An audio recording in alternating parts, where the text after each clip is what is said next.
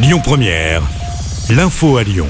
Bonsoir à tous. L'actu aujourd'hui, c'est cette terrible nouvelle. L'enfant de 6 ans qui avait été grièvement blessé ce week-end à Anse dans le Beaujolais n'a pas survécu à ses blessures. Avant-hier, cette petite fille jouait sous un chapiteau en marge d'une messe de Pâques et une croix en bois lui alors tombée sur la tête. L'enfant a été transporté à l'hôpital en urgence absolue.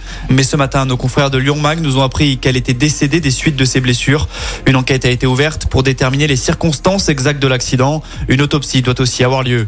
Autre drame ce week-end à l'avalanche sur le glacier d'Armancette en Haute-Savoie. Le bilan définitif a été communiqué. Six personnes ont perdu la vie.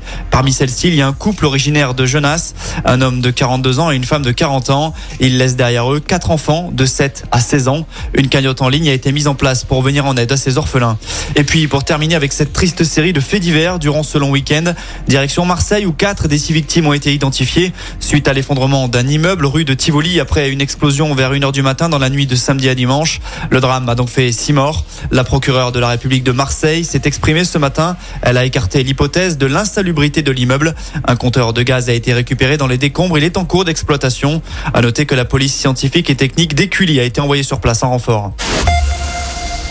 Dans le reste de l'actu, Elisabeth Borne poursuit ses consultations après les syndicats et quelques groupes politiques. La première ministre a rendez-vous avec Marine Le Pen en fin de journée afin d'évoquer plusieurs mesures liées au travail. La réforme des retraites devrait être abordée alors que la semaine sera décisive à ce sujet. Le Conseil constitutionnel doit rendre ses avis vendredi. La veille, une journée de mobilisation interprofessionnelle est annoncée.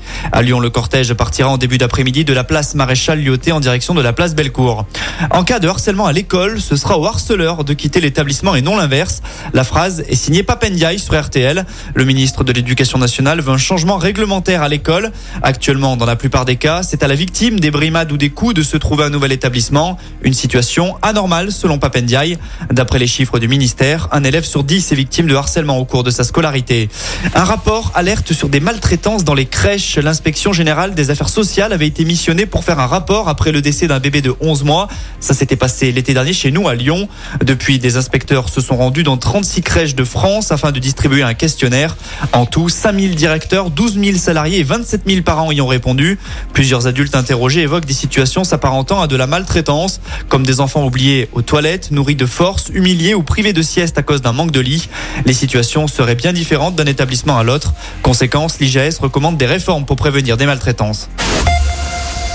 Enfin, on termine avec un mot de sport. Il y a du foot au programme ce soir avec les deux premiers quarts de finale aller de la Ligue des Champions. Le choc, c'est Manchester City qui reçoit le Bayern Munich. L'autre affiche, c'est l'Inter Milan qui se déplace sur la pelouse du Benfica Lisbonne. Coup d'envoi des deux matchs à 21h. Et puis foot toujours avec cette nouvelle rencontre de préparation à la Coupe du Monde 2023 pour l'équipe de France féminine. Les Bleus d'Hervé Renard affrontent le Canada à 21h10. Écoutez votre radio Lyon Première en direct sur l'application Lyon Première, lyonpremière.fr et bien sûr à Lyon sur 90.2 FM et en DAB+. Lyon Première